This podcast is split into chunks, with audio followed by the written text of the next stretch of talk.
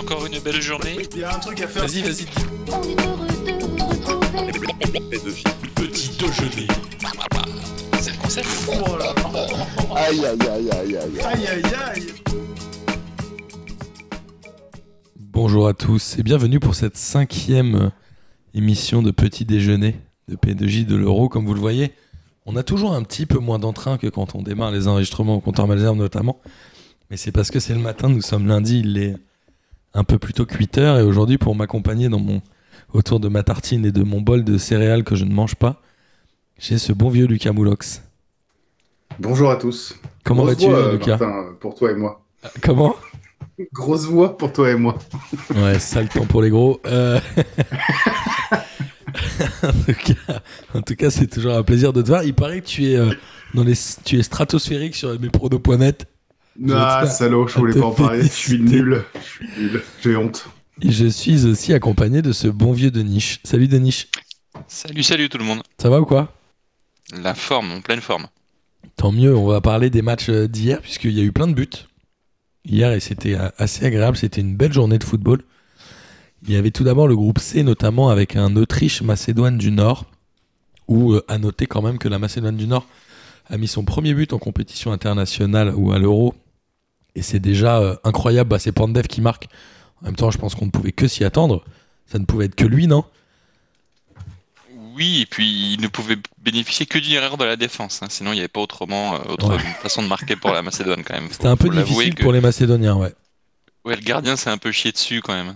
Ouais, c'est un peu difficile, mais bon, en même temps, euh, voilà, la Macédoine n'a pas d'expérience. Je crois que Pandev, ça fait 20 ans qu'il est en sélection. Je sais pas le nombre exact de sélections qu'il a, mais ça doit être assez Euh, monstrueux. je pourrais retrouver ça si vous me laissez du temps et je vous trouve ça, euh, je vous, je vous dis ça au fil. Je l'ai quelque part ça. Il doit en avoir une Ouais, bonne centaine. ça, ouais. Et après, il y a, euh, mine de rien, alors la Macédoine, malheureusement, je pense qu'on va pas forcément s'étendre trop longtemps sur cette équipe qu'on a euh, peu, euh, peu vu euh, productive dans ce match et qui en plus n'est pas forcément un concurrent direct ou en tout cas un potentiel qualifié. Par contre, il y a l'Autriche où euh, que j'ai trouvé moi plutôt bien en place. J'ai trouvé un excellent euh, Sabitzer. Franchement, début de match, il s'est pas laissé marcher dessus quand il fallait mettre des coups. Il mettait des coups quand il fallait mettre des coups de pression, il mettait des coups de pression. Il a mis, je pense, ce qui est d'ores et déjà la plus belle passe décisive de l'Euro. Avec un espèce de centre tendu euh, vraiment magnifique. Quand j'ai vu cette action, je me suis dit, il faut qu'il y ait but parce que là, le centre est magnifique. Il y a eu but de Leiner. Et franchement, cette équipe d'Autriche, elle est presque sexy. euh, très bon coaching puisque les deux buts suivants, le deuxième et le troisième, sont arrivés par des entrants, à savoir Gregoric et Arnautovic. Ils ont un potentiel, ils ont des joueurs sur le banc. À mon avis, c'est une équipe qui peut potentiellement euh, aller faire un quart, non? Peut-être pas un Bah, quart. Ils ont euh, Ouais, je Alaba, sais on le pas, rappelle, mais qui c'est vrai qu'il y a, y le niveau de certaines équipes m'a un peu étonné, ouais, sur ce début d'Euro. T'as trouvé comment toi l'Autriche, Lucas? mais- Non mais là c'est l'Autriche, mais c'est l'Inde du Nord les gars. Euh, L'Autriche, ils ont une équipe euh, pas forcément très folle. Euh, Gregoric euh, marque parce que c'est l'un des rares buteurs à- dans cette équipe. Je crois qu'en Ligue des Nations, il a dû mettre 3-4 buts déjà avec l'Autriche. Mais euh, en face, c'est la Macédoine du Nord. Enfin, je pense que c'est difficile de juger le réel niveau de l'Autriche face à la Macédoine parce qu'ils ont quand même galéré un moment. hein. Il y a eu Ouais, ils ont eu un petit appel entre la d'air. 18e et la 78e, ils ont galéré. Et euh, effectivement, il y a eu les entrants. Et puis je pense que la Macédoine a, a quand même physiquement été sur le déclin parce que ils, ils- ils- quand même ils vendaient chèrement leur peau sur les contacts. Il y a des contacts qui étaient très très limites.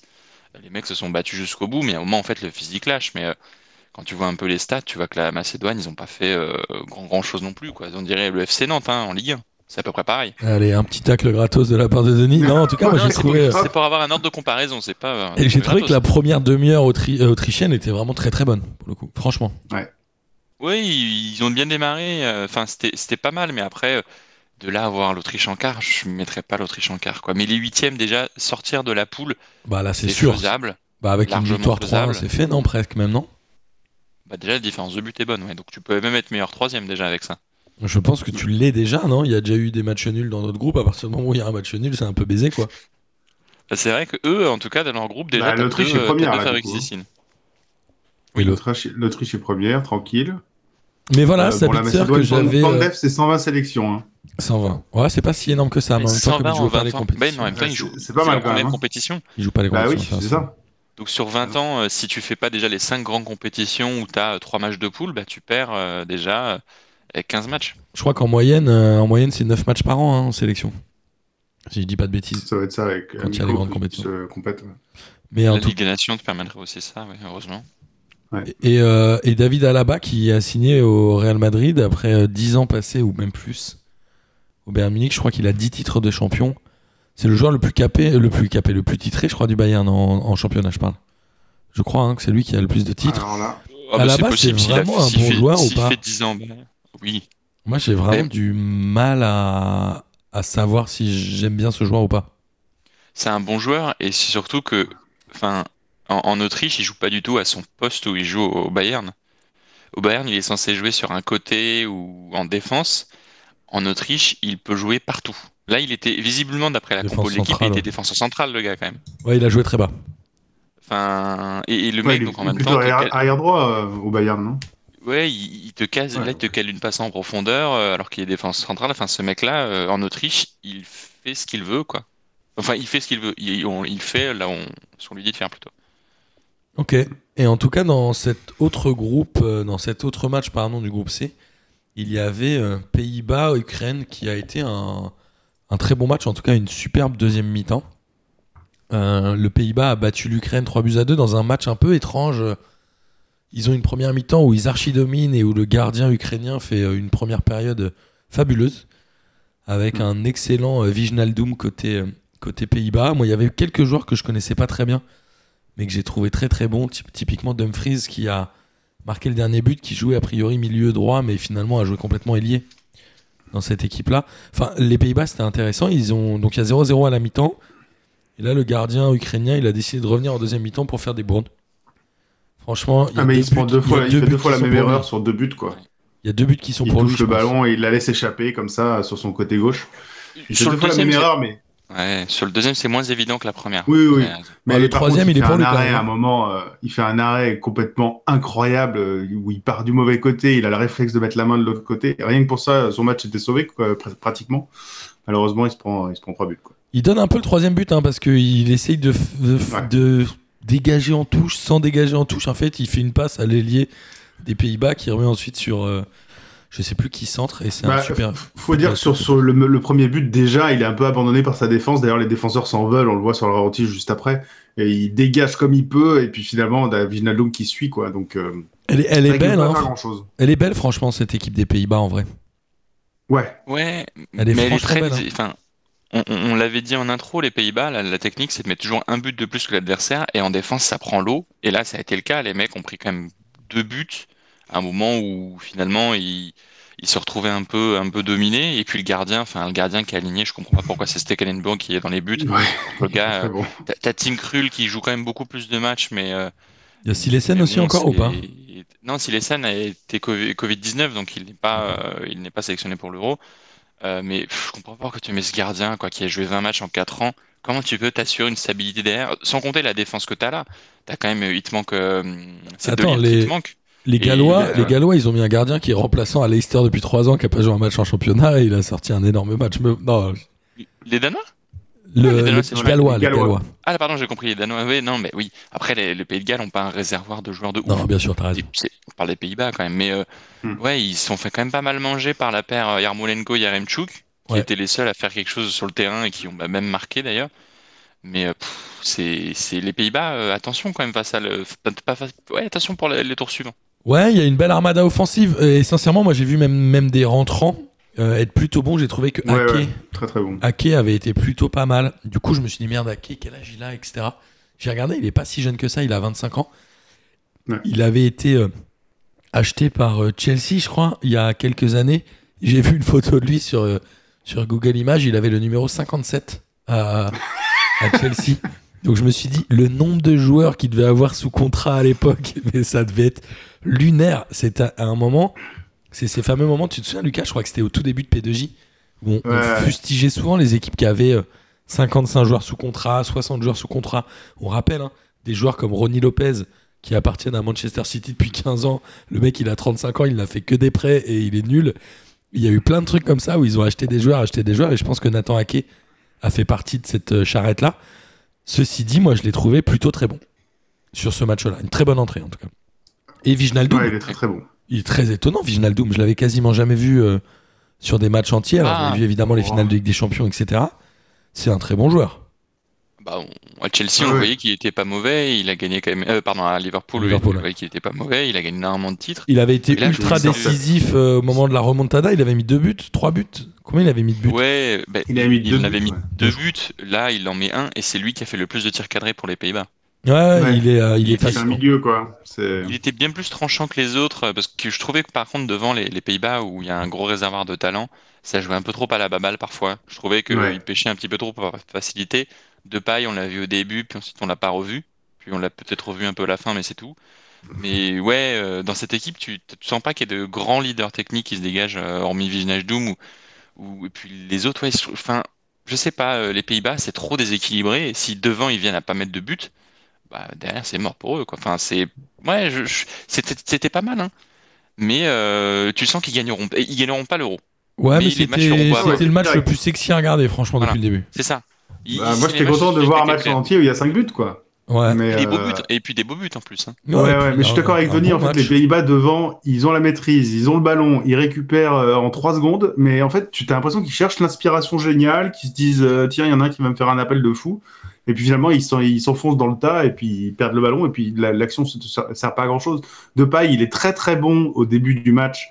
Il dépose deux, deux centres sur la tête euh, ou sur, le, sur, sur ses, sur Après, ses il est un peu transparent. Et ils foirent le truc. Et ils se permettent de le foirer, heureusement, mais, euh, mais euh, après, il disparaît complètement. Et c'est vrai que c'est assez curieux parce que tu les sens prêts à faire quelque chose et ils osent jamais déclencher s'ils sont pas exactement dans les bonnes conditions. Donc c'est vrai que là, c'est passé contre l'Ukraine.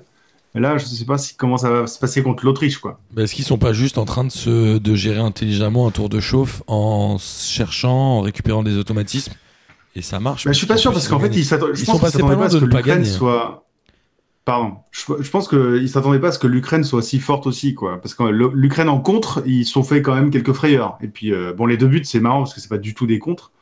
Mais Ouais. euh, je pense qu'ils s'attendaient pas à avoir euh, une telle attaque ukrainienne, en fait. Ouais, je suis d'accord. En tout cas, c'était euh, voilà vraiment un match, euh, un match intéressant et je pense que ce groupe-là, mine de rien, c'est le groupe C, on le rappelle, va être Mm. quand même un groupe ultra sexy à regarder où potentiellement il y aura des buts. Même le Pays-Bas, euh, Pays-Bas-Autriche, à mon avis, il y aura des buts. Quel est le prochain match justement? Est-ce que c'est Pays-Bas-Autriche ou est-ce que c'est C'est Pays-Bas-Autriche, ouais.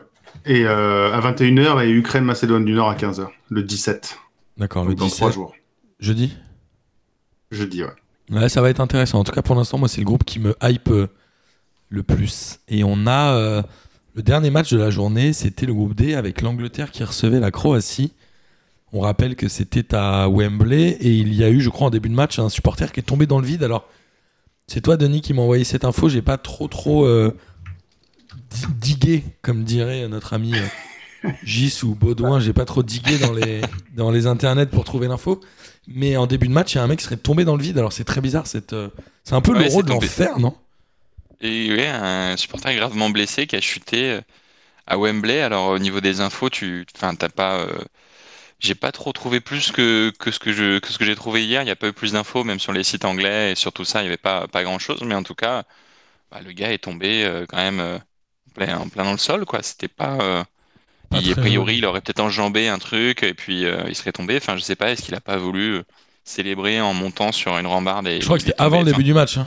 C'était au tout avant le vraiment, d'envoi, je crois. c'était, au moment où les, les joueurs anglais avaient posé le, le genou par terre et que le stade sifflait à moitié et applaudissait à moitié cette, cette initiative. Et Ah, c'était Peut-être qu'il a à ce voulu moment-là poser que un le joueur genou est à tombé. terre. Peut-être qu'il a voulu Bah là, poser un il- genou à terre, mais qu'il était déjà trop sous. Ouais, là, il a, ouais, enfin, je sais pas trop quelles sont les C'est marrant, en Angleterre, on accuse rapidement l'alcool quand même. C'est moyen, les gars.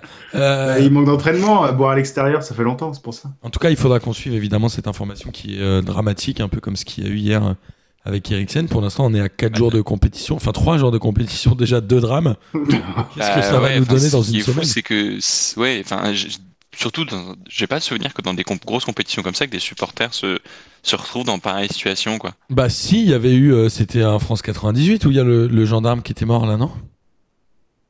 Je saurais pas te dire. Je, Ah, je trouve ça incroyable. Moi, je trouve ça incroyable que des supporters arrivent à décéder dans des stades. Euh, alors là, je enfin là, on n'en sait pas plus, on sait pas de. Bah, il est pas mort, là. Du comment, mais- il est dans un état. Enfin, je pense que tu chutes d'un d'un étage de Mais- tribune, c'est. Peut-être parce que les euros avant c'était dans un ou deux pays et qu'il y avait un peu plus de, je sais pas, de travail en amont sur la C'est sécurité. dans Daniel Nivelle.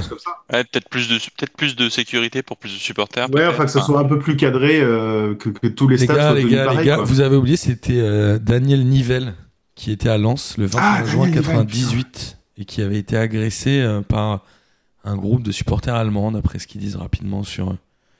Euh, Ouais. Ouais, mais là, tu vois, c'est des agressions. Là, le gars, euh, c'est vraiment. Enfin, On pense pas mieux de je pense lui, que c'est quand dû à son même. propre fait, quoi.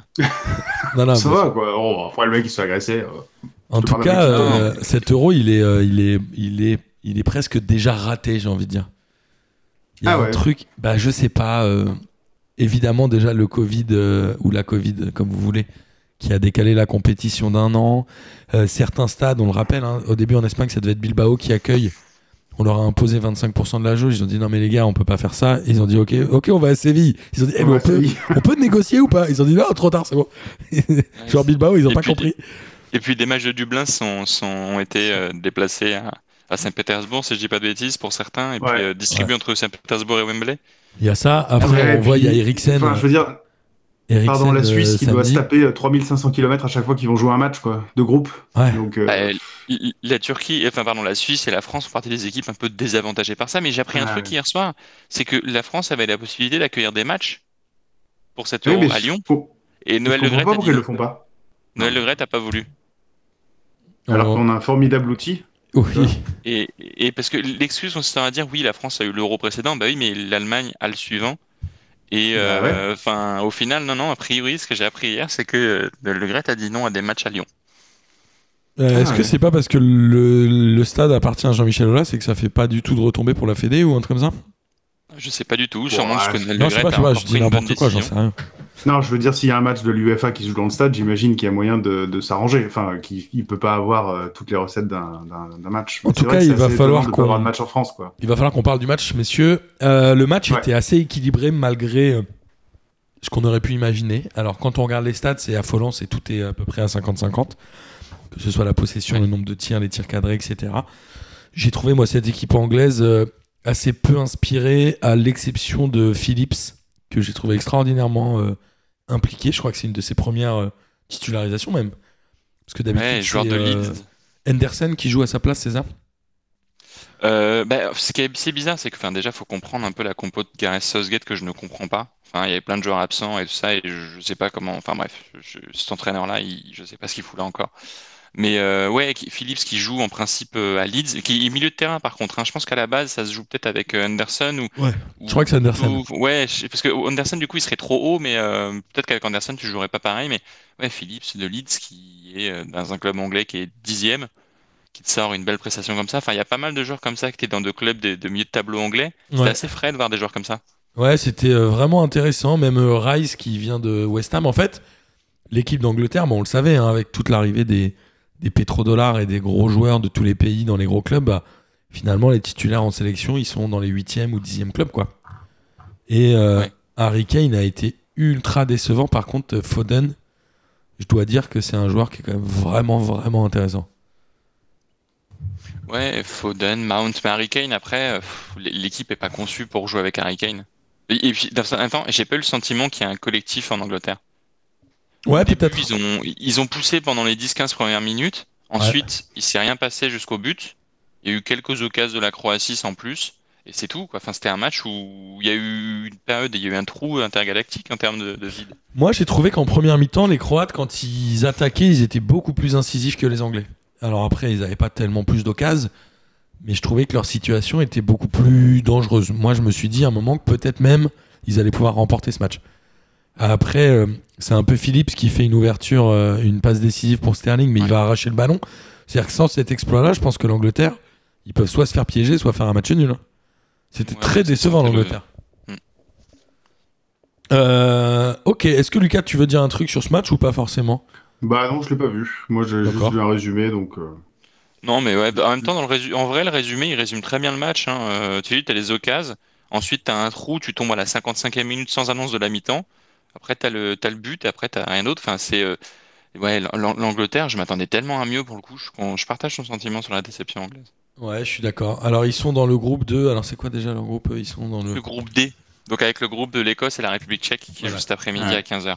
qui est juste après-midi. Heureusement, ils sont dans un groupe quand même très accessible, donc à mon avis, même la Croatie peut finir deuxième. hein. Franchement, Oui, oui, je non, sais mais la pas Croatie exactement peut ce que finir- vaut l'Écosse, mais j'ai hâte de voir ce match d'ailleurs cet après-midi. Je pense qu'il va être assez, euh, assez drôle. Moi, j'ai Ouais, mis, j'ai mis, ouais. mis un 0 sur mes polos.net pour l'Écosse. Lucas, t'as mis Je sais quoi aussi. mis. euh, Ah merde, putain, si Lucas il a mis ça, je vais changer parce qu'il est nul. Je sais plus ce que j'ai mis, moi. euh, euh, Très mauvais euh, regarde, oui, mais je pense que j'ai dû mettre un match nul, un truc comme ça, je pense. Ok. Ou une victoire de la République tchèque 1-0, mais euh, un, un score assez serré et plus, plus République tchèque que Écosse pour moi. Et alors, il y a évidemment euh, Ah ouais. d'autres matchs aujourd'hui. On l'a dit, il y a Écosse-République tchèque dans ce groupe qui, euh, peut-être, sont les deux équipes les plus faibles, notamment quand on voit la prestation de la Croatie hier, que je m'attendais euh, vraiment à voir euh, galérer. Mais finalement, Ouais, pas trop. Et on a euh, le groupe E qui joue ce soir avec Pologne-Slovaquie. La Slovaquie, c'est pas leur premier euro, mais ils en ont fait euh, qu'un seul, j'imagine. Ça doit être le dernier en France.